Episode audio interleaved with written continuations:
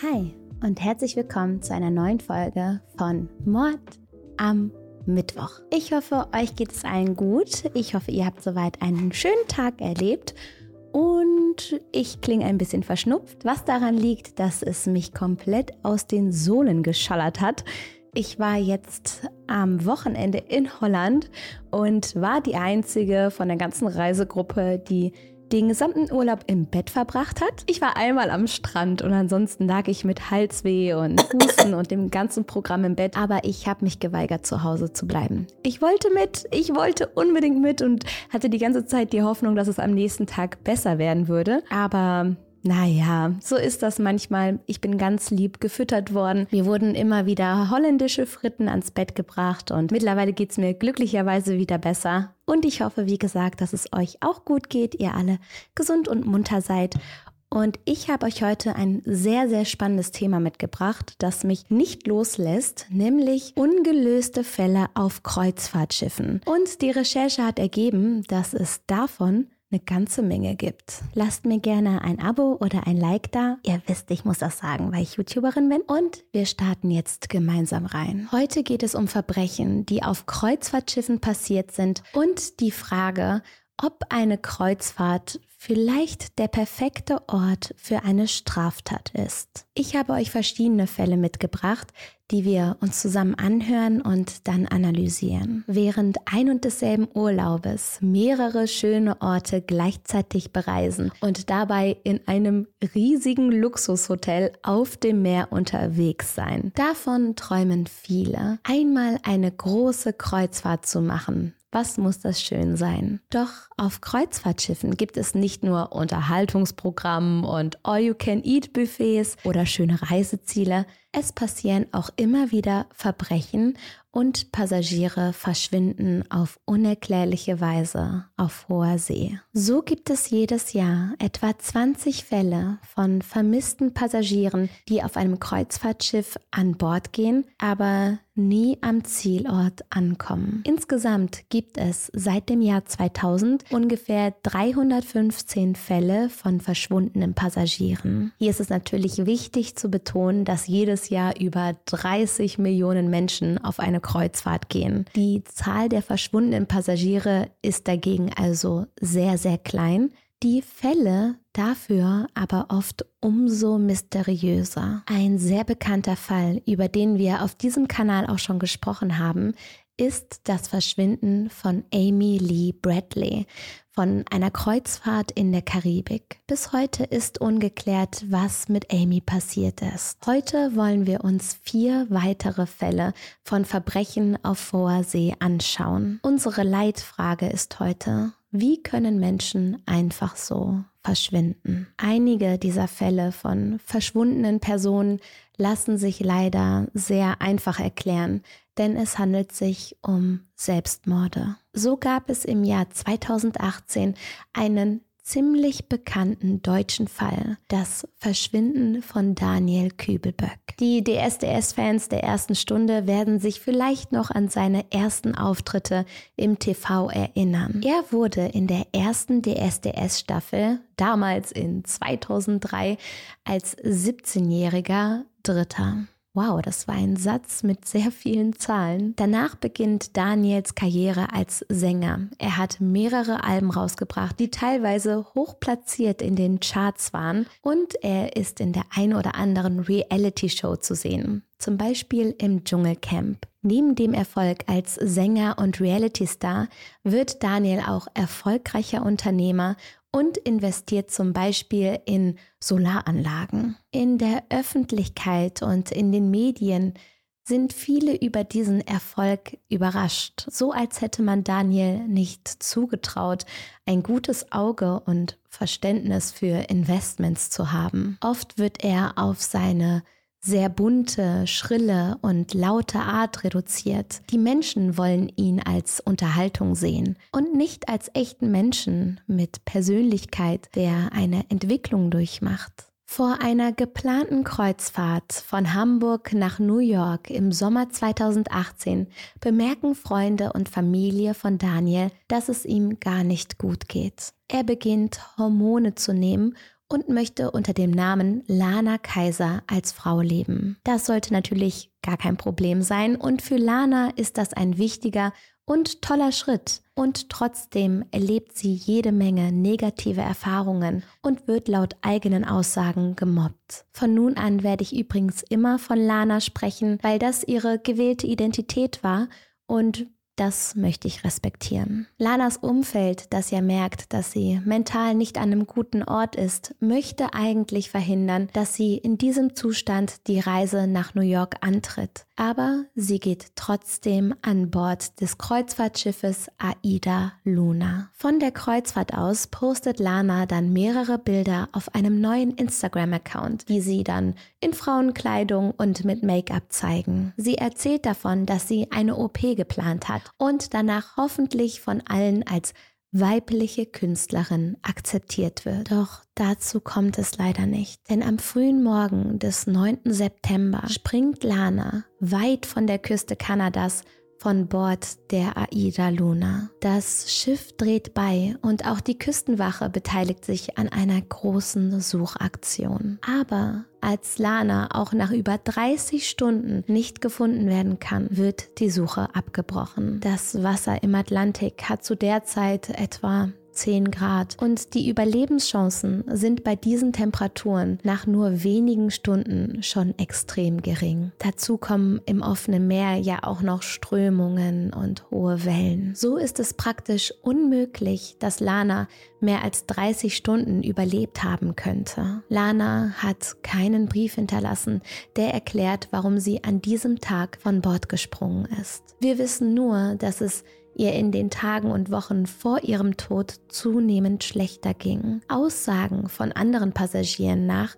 hat Lana in der Nacht vor ihrem Tod bei einem Karaoke-Abend mitgemacht und wurde dabei laut ausgebuht. Das müsst ihr euch mal vorstellen. Da macht jemand bei einem lustigen Karaoke-Abend auf der AIDA mit und wird ausgebuht. Lanas Verschwinden wird sehr schnell öffentlich gemacht und viele Menschen spekulieren, was mit Daniel Kübelböck, so wird sie in den Medien weiterhin genannt, passiert sein könnte. Dabei fällt auf, dass in allen Berichten von der männlichen Person Daniel Kübelböck gesprochen wird und niemand zu respektieren scheint, dass Lana als Frau leben wollte. Ich finde, das verdeutlicht auch noch nach ihrem Tod die negativen Erfahrungen und die geringe Akzeptanz, mit denen Lana ja schon zu Lebzeiten umgehen musste. Lanas Familie hofft auch, Jahre nach ihrem Verschwinden darauf, dass sie irgendwie doch überlebt hat und noch gefunden werden kann. So wird Lana unter dem Namen Daniel Kübelböck erst im September 2020 für tot erklärt. Die Familie ist damit aber nicht einverstanden, denn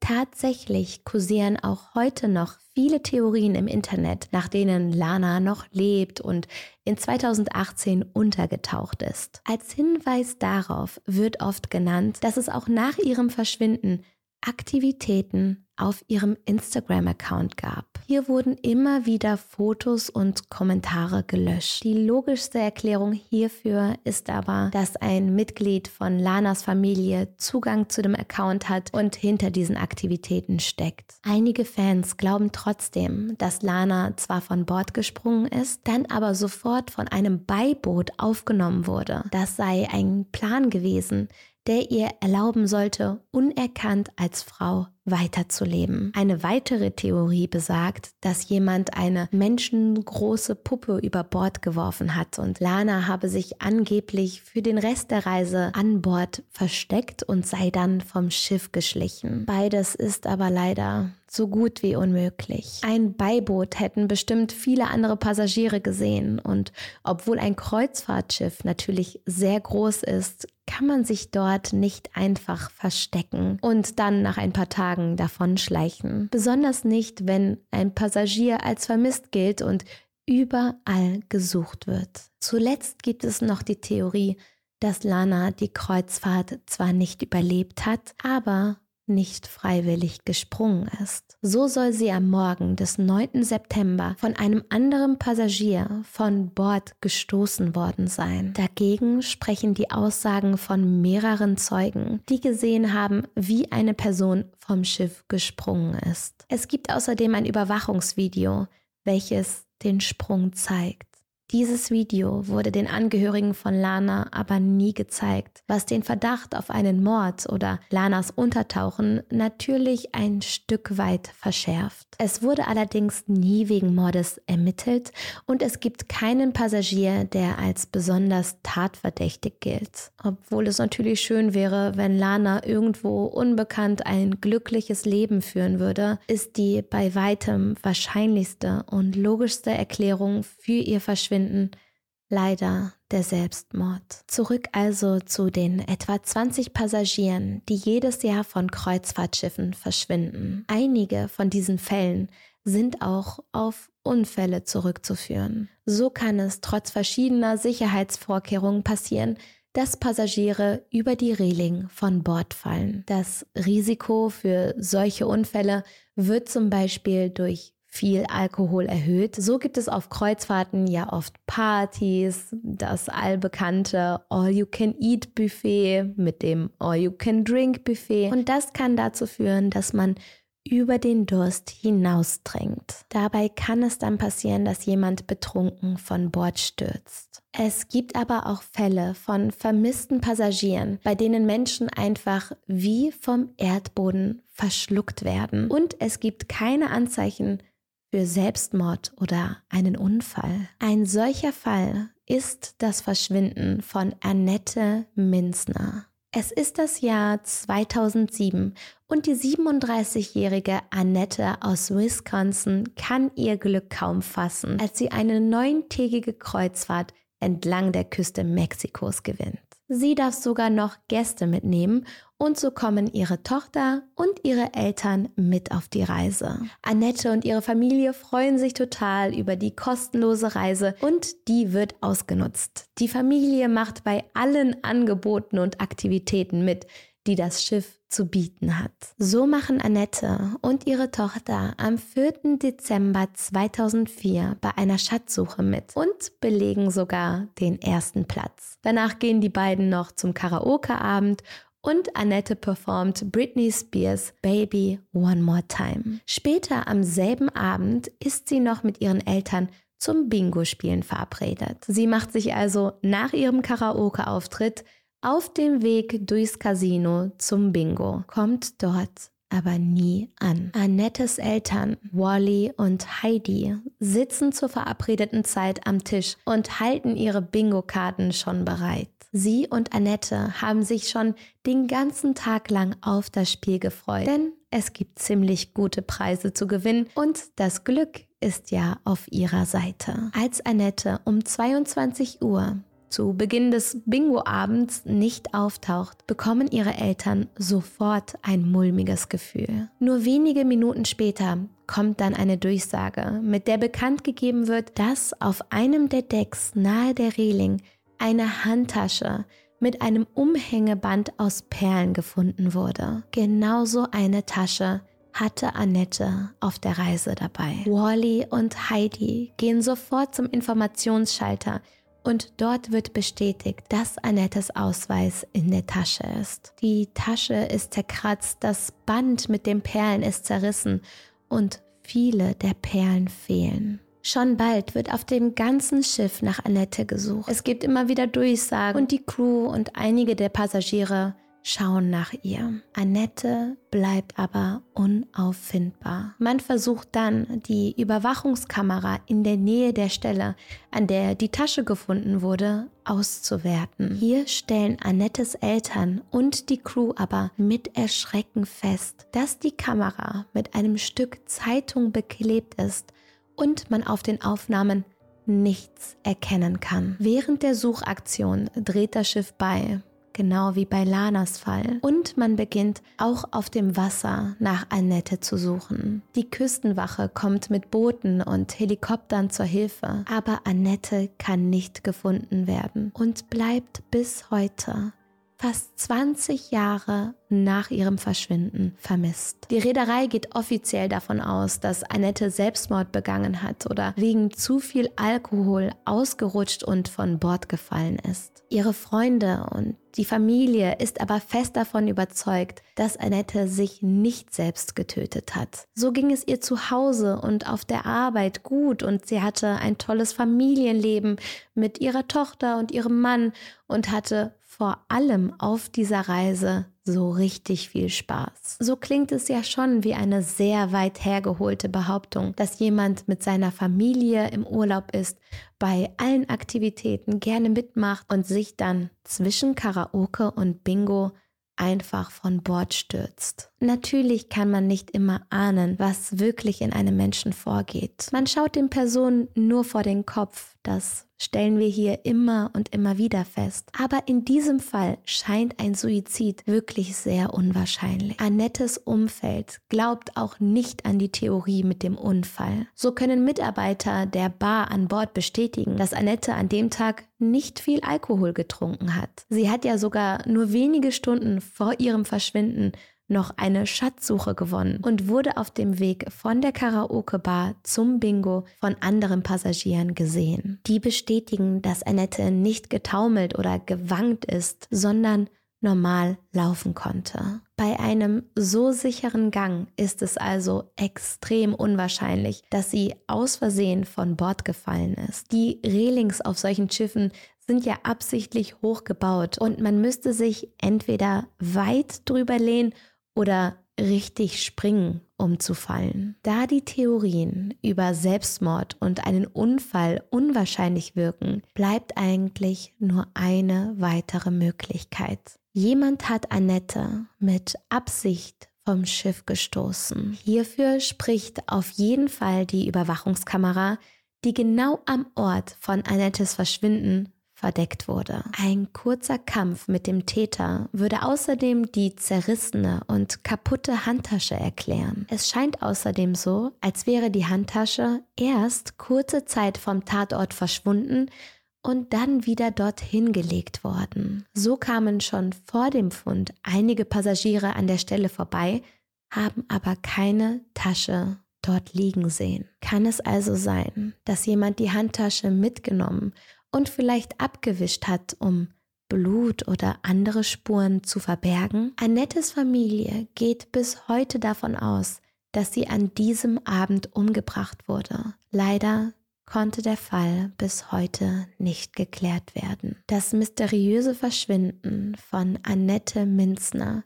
ist nicht der einzige Fall dieser Art und es gibt viele weitere Fälle von Menschen, die von Kreuzfahrtschiffen ohne Anzeichen auf Selbstmord oder einen Unfall verschwunden sind. So gibt es sogar eine Organisation für Hinterbliebene namens International Cruise Victims, in der sich die Angehörigen von verschwundenen Passagieren zusammentun, um irgendwie Antworten zu erhalten. Obwohl bei manchen vermissten Passagieren ja zum Teil einiges auf Mord hindeutet, kann man das letztendlich oft nicht genau nachprüfen, weil die Leiche der Opfer meist nie gefunden werden. Es gibt aber auch Fälle auf Kreuzfahrtschiffen, bei denen es sich ohne Zweifel um Mord handelt. Denn hier passiert die Tat auf dem Schiff und sowohl das Opfer als auch der Täter bleiben an Bord. Trotzdem ist es oft schwierig, Mordfälle, die auf hoher See passieren, aufzuklären. Ein sehr berühmter und absolut frustrierender und verwirrender Fall ist der Viking Sally Mord. Dieser Fall spielt 1987 auf der Fähre Viking Sally, die zwischen Schweden und Finnland unterwegs ist. Obwohl der Fall schon fast 40 Jahre her ist, gibt es immer noch unzählige Theorien, was hier passiert sein könnte. Und Menschen in Finnland und Schweden rätseln bis heute noch. Der Fall beginnt mit drei Freunden aus Deutschland. Klaus, Bettina und Thomas. Alle drei sind in ihren frühen Zwanzigern und Studenten und planen in einem Sommer gemeinsam einen Interrail-Trip durch Skandinavien. Es soll ihr Sommer werden, ein ganz unvergesslicher. Klaus Schelkle und Bettina Taxis sind ein Paar und Thomas Schmidt ist mit den beiden befreundet. Die Reise hat die drei bisher nach Stockholm geführt und der Plan ist es, von dort aus mit der Fähre nach Turku in Finnland zu fahren. Dann wollen die drei mit dem Zug weiter in Richtung Norden fahren, von Finnland dann nach Norwegen. Die Schifffahrt von Stockholm nach Turku beginnt am 27. Juli und dauert die ganze Nacht und noch den nächsten Tag. Bei der Fähre Viking Sally handelt es sich also nicht um ein riesiges Kreuzfahrtschiff, aber sie ist trotzdem ausgestattet mit einigen Decks und Kabinen und Restaurants und Lounges. Die drei Studenten wollen auf der Überfahrt ein bisschen Geld sparen und buchen sich nicht extra eine Kabine, sondern planen mit ihren Schlafsäcken in einer der Lounges zu übernachten. Das haben eine Freundin und ich auch schon mal gemacht. Wir sind nach Sardinien gefahren, auch auf einem riesigen Schiff und haben auf dem Flur gepennt. Wir dachten uns, hey, die 100 Euro, die sparen wir uns und wir machen uns es hier gemütlich mit unseren Rucksäcken. Keine von uns konnte pennen. Dieser Flur war so kalt und natürlich war die ganze Nacht über Licht an und es war schrecklich und wir haben alles verflucht und uns danach gesagt, nie wieder sind wir so geizig. Nächstes Mal brauchen wir ein Bett. Sowas von, sonst machen wir das alles hier nicht. Aber ich verstehe den Gedankengang. Und viele andere Passagiere auf der Viking Sally machen es auch so. Sie schließen sich Klaus und Bettina an und bald haben die dann schon mehrere Bekanntschaften geschlossen. Thomas ist in diesem Dreiergespann eher der Zurückhaltende und an dem Abend spricht er nicht besonders viel mit den neuen fremden Passagieren. Um etwa 1 Uhr morgens packen Klaus und Bettina leise ihre Schlafsäcke zusammen und machen sich auf den Weg auf eines der oberen Decks der Viking Sally. Hier haben sie tagsüber einen kleinen versteckten Platz gefunden, von dem aus sie eingepackt in ihren Schlafsäcken aufs Meer schauen können. Das klingt ziemlich romantisch. Thomas schläft zu dieser Zeit schon und kommt nicht mit nach draußen. Um etwa Viertel vor vier in der Nacht kommt eine Gruppe von dänischen Pfadfindern an dieser kleinen versteckten Stelle vorbei. Die Jugendlichen können auch nicht schlafen und wandern gemeinsam auf den Decks hin und her. In einer Ecke sehen sie plötzlich zwei Gestalten, die wankend versuchen aufzustehen und dabei doch immer wieder hinfallen. Sie denken erst, dass es sich dabei um zwei betrunkene Passagiere handelt, bis sie auf dem Boden eine riesige Blutlache sehen und erkennen, dass die beiden schwer am Kopf verwundet sind. Die Gruppe rennt sofort zu den verletzten Passagieren und sie versuchen noch erste Hilfe zu leisten aber die Verletzungen sind viel zu schwer und sie holen so schnell sie können Hilfe. An Bord der Viking Sally gibt es eine Krankenpflegerin, die ihr Bestes gibt, um den Verletzten zu helfen, bis ein Rettungshubschrauber eintrifft, der sie dann in ein Krankenhaus in Finnland bringt. Ihr ahnt es bestimmt schon. Bei den beiden verletzten Passagieren handelt es sich um Klaus Schelkler und Bettina Taxis. Klaus wird schon bei der Ankunft im Krankenhaus für tot erklärt.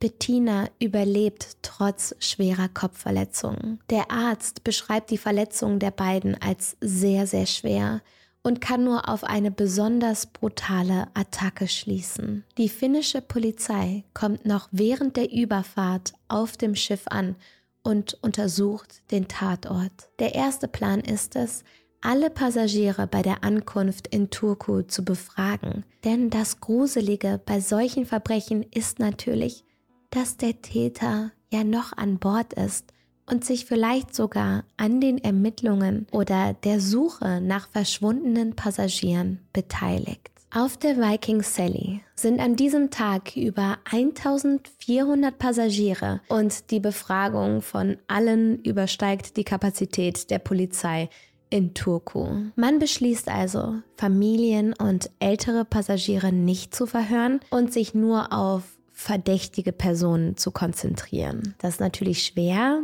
zu entscheiden, wer ist hier verdächtig und wer nicht. Und zu diesen Verdächtigen gehört auch Thomas Schmidt, der Kumpel von Klaus und Bettina. Er hat aber augenscheinlich kein Motiv und auch sonst gibt es keine Hinweise auf ihn als Täter. Also wird er wieder entlassen. Die Ermittler verdächtigen außerdem einen Mann aus England, den Bettina und Klaus am Abend zuvor noch kennengelernt haben. Er wird am Morgen nach der Tat mit Blut auf dem T-Shirt gesehen, behauptet aber, er hätte nachts Nasenbluten gehabt. Nach einer Analyse des Blutes wird klar, dass er damit höchstwahrscheinlich die Wahrheit gesagt hat und dass das Blut schon sein eigenes sein könnte. So ganz sicher kann man sich da aber nicht sein, denn seitdem hat sich die Technik ja stark verbessert. Damals in den 80ern konnte man sich mit sowas noch nicht wirklich festlegen. Einige Monate nach dem Mord an Klaus finden Fischer in der Nähe von Turku eine Plastiktüte mit Kleidung. Sie denken sich erstmal nichts dabei und geben bei der Polizei erst ein ganzes Jahr später Bescheid, als sie noch einmal auf die Tüte stoßen. Man geht davon aus, dass der Täter diese Kleidung nach dem Mord ins Meer geworfen hat. Man kann es aber nicht sicher feststellen. Während der nächsten Jahre wird in diesem Fall immer weiter ermittelt und die Polizei befragt immer wieder Passagiere, die in der Nacht an Bord der Viking Sally waren. Mehrmals gehen sie auch selbst auf die Überfahrt von Stockholm nach Turku, in der Hoffnung, dabei irgendwelche Hinweise zu finden. Alle Bemühungen sind aber vergeblich. Ihr denkt euch bestimmt, Moment mal, was ist mit Bettina? Sie hat den Anschlag ja überlebt. Sie wurde in der Nacht zwar schwer verletzt, wacht aber auf. Sie kann noch der Schlüssel sein, die Person, die alles miterlebt hat. Aber, und jetzt kommt der Oberhammer, sie erinnert sich an nichts mehr. Sie kann sich weder an die Zeit vor der Tat noch an die Zeit nach der Tat erinnern und kann den Ermittlungen nichts beitragen. Sie weiß nur noch, dass die beiden keinen Streit mit einem anderen Passagier hatten und hat keine Anhaltspunkte, um irgendjemanden zu verdächtigen. Man kann sich gar nicht vorstellen, wie es ihr auch Jahre nach dieser Tat noch gehen muss. Ihr damaliger Freund wurde umgebracht, sie selbst hat nur knapp überlebt und erinnert sich an nichts mehr, sodass der Fall bis heute nicht gelöst werden kann. Nach erfolglosen Ermittlungen wird der Fall in den 90ern zu den Akten gelegt. Doch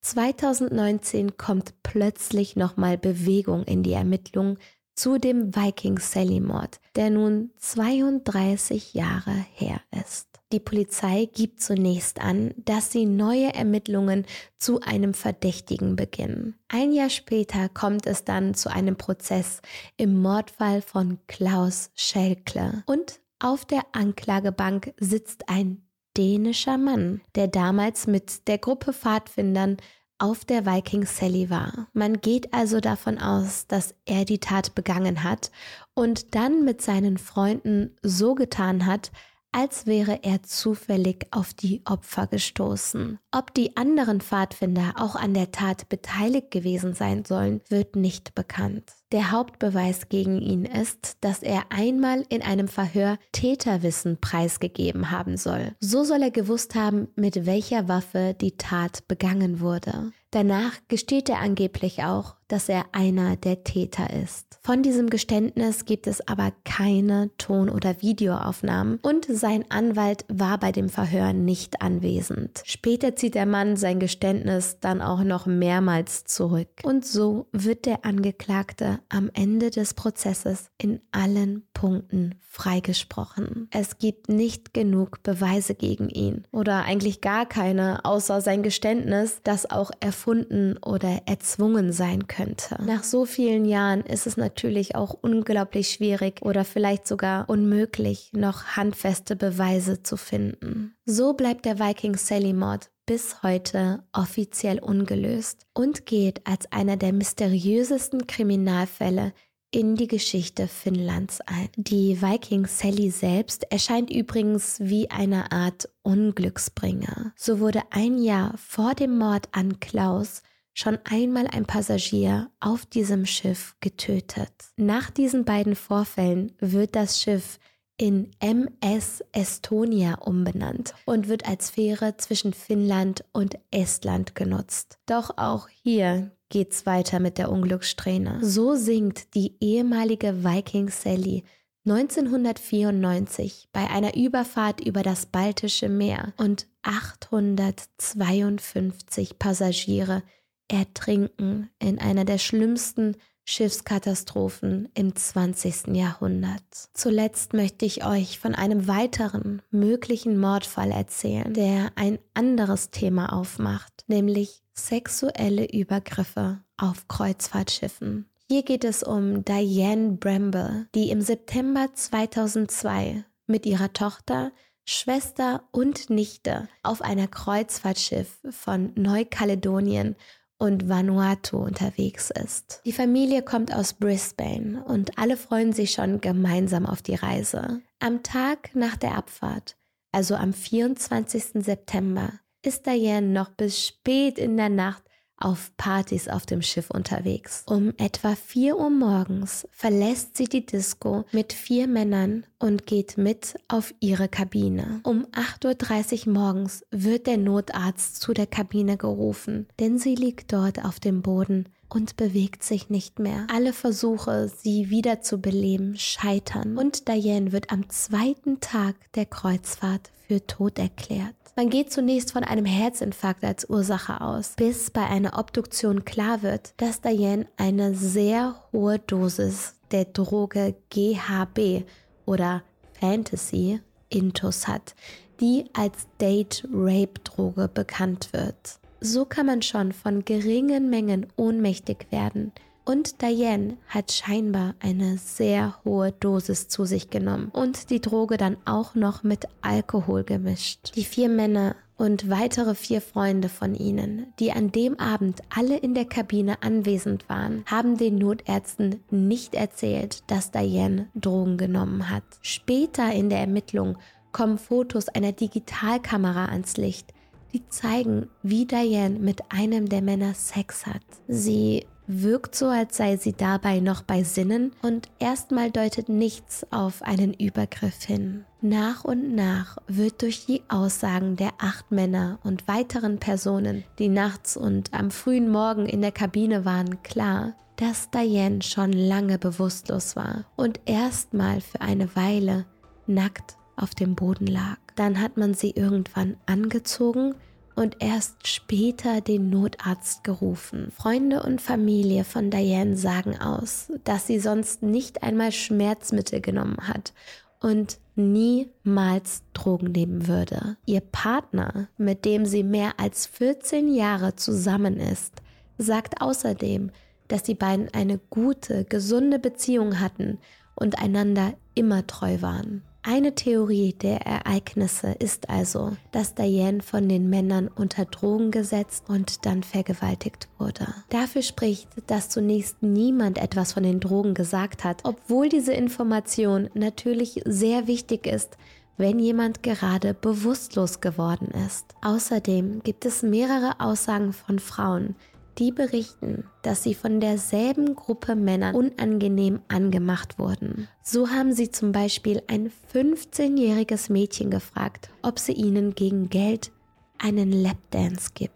Einer der Männer hat sich auch in den Jahren nach Dianes Tod immer wieder sehr abfällig und rassistisch über sie geäußert. Die andere Theorie besagt, dass Diane eben doch eine etwas wildere Seite hatte und die Drogen freiwillig und wissentlich genommen hat und auch dem Sex zugestimmt hat. Dann und nur dann war ihr Tod vielleicht ein Unfall. Der Fall ging mehrmals vor Gericht und die acht Männer wurden schließlich freigesprochen. Es gab auch in diesem Fall am Ende nicht genug Beweise, um nachzuvollziehen, ob Diane unter Drogen gesetzt wurde oder ob sie alles freiwillig getan und genommen hat. Jetzt haben wir also von mehreren Fällen gehört, die verschiedene Arten von Verbrechen auf Kreuzfahrtschiffen zeigen. Diese Taten, sofern es denn Taten sind, haben eines mit vielen anderen Verbrechen auf Schiffen gemeinsam. Oft scheinen die Reedereien nicht daran interessiert zu sein,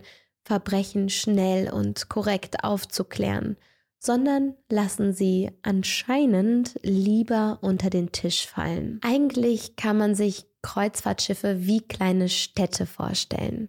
Hier sind oft über tausende Menschen gemeinsam auf relativ engen Raum zusammen und gehen einem neuen Alltag auf der Reise nach. Es ist also zu erwarten, dass es auch auf solchen Schiffen zu Straftaten und Verbrechen kommen kann. Dabei gibt es aber zwei wesentliche Unterschiede zu normalen Städten auf dem Land. Erstens kann von einer Stadt niemand einfach ins Meer fallen und für immer verschwinden, wie es auf einem Kreuzfahrtschiff möglich ist. Und zweitens gibt es auf solchen Schiffen keine Polizei. Zwar gelten hier natürlich auch normale Gesetze und Regeln, aber wenn nötig, kann man nicht einfach die Polizei rufen. Als erste Instanz gibt es hier die Crew des Schiffes und dann noch die Küstenwache, die teilweise aber sehr weit entfernt ist. Das macht Kreuzfahrtschiffe also praktisch zu dem perfekten Ort, um ein Verbrechen zu begehen. Dabei enden natürlich bei weitem nicht alle Taten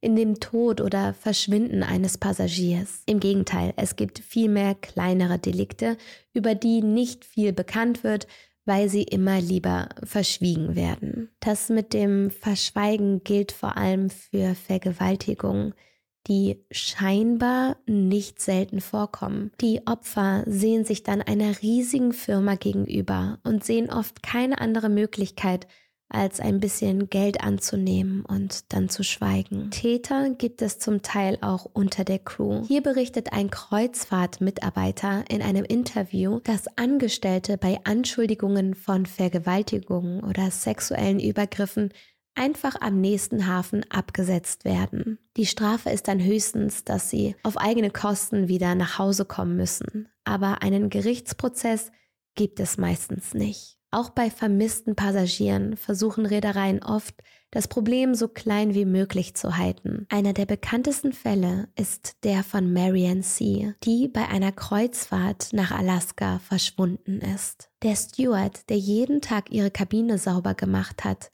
meldet schon am zweiten Tag der Reise, dass Marianne nicht mehr da ist. Sein Chef sagt ihm daraufhin immer wieder, dass er die Sache einfach vergessen und seinen Job machen soll. Marians Sachen werden schon in Kisten verpackt und gespendet, bevor ihre Familie überhaupt über ihr Verschwinden informiert wird. Sie kann nie gefunden werden und auch heute ist dieser Fall noch ungelöst. Opfer von kleineren oder sehr großen Verbrechen auf Kreuzfahrtschiffen werden also immer wieder dazu gedrängt, die Sache außergerichtlich zu klären und lieber Geld anzunehmen und dann zu schweigen. Damit hofft man wohl, dass die Reederei und Kreuzfahrten allgemein nicht in ein schlechtes Licht gerückt werden.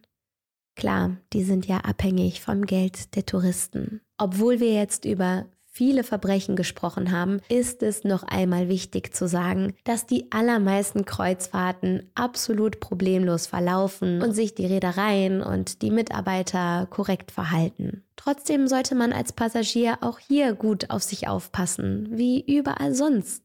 Regeln wie achtet aufeinander, hört einander gut zu, schaut einander tief in die Augen, passt aufeinander auf, die gelten eben auch an Bord. Zuletzt sollten wir noch einmal auf die verschwundenen Passagiere eingehen, die keinem Verbrechen zum Opfer gefallen sind. Also Menschen, die sich auf einer Kreuzfahrt umbringen. Hier gilt wie so oft der Aufruf, auf unsere Freunde und Menschen in unserem Umfeld zu achten. Dabei ist es natürlich unglaublich wichtig, Dinge wie einen neuen Namen und andere Pronomen zu respektieren und vielleicht einander nicht beim Karaoke singen auszubuhen. Denn solche vermeintlich kleinen Dinge können am Ende das Fass zum Überlaufen bringen. Man weiß nie, was in anderen Menschen vorgeht.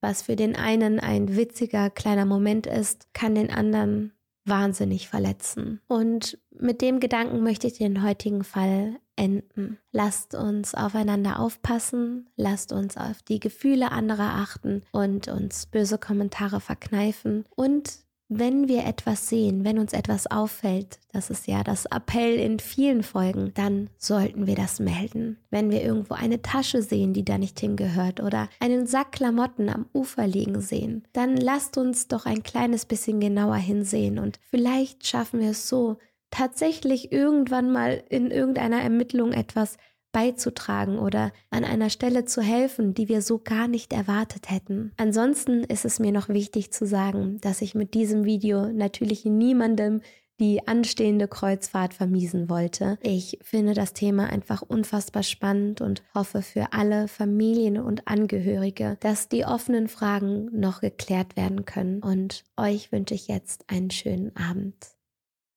Macht's gut.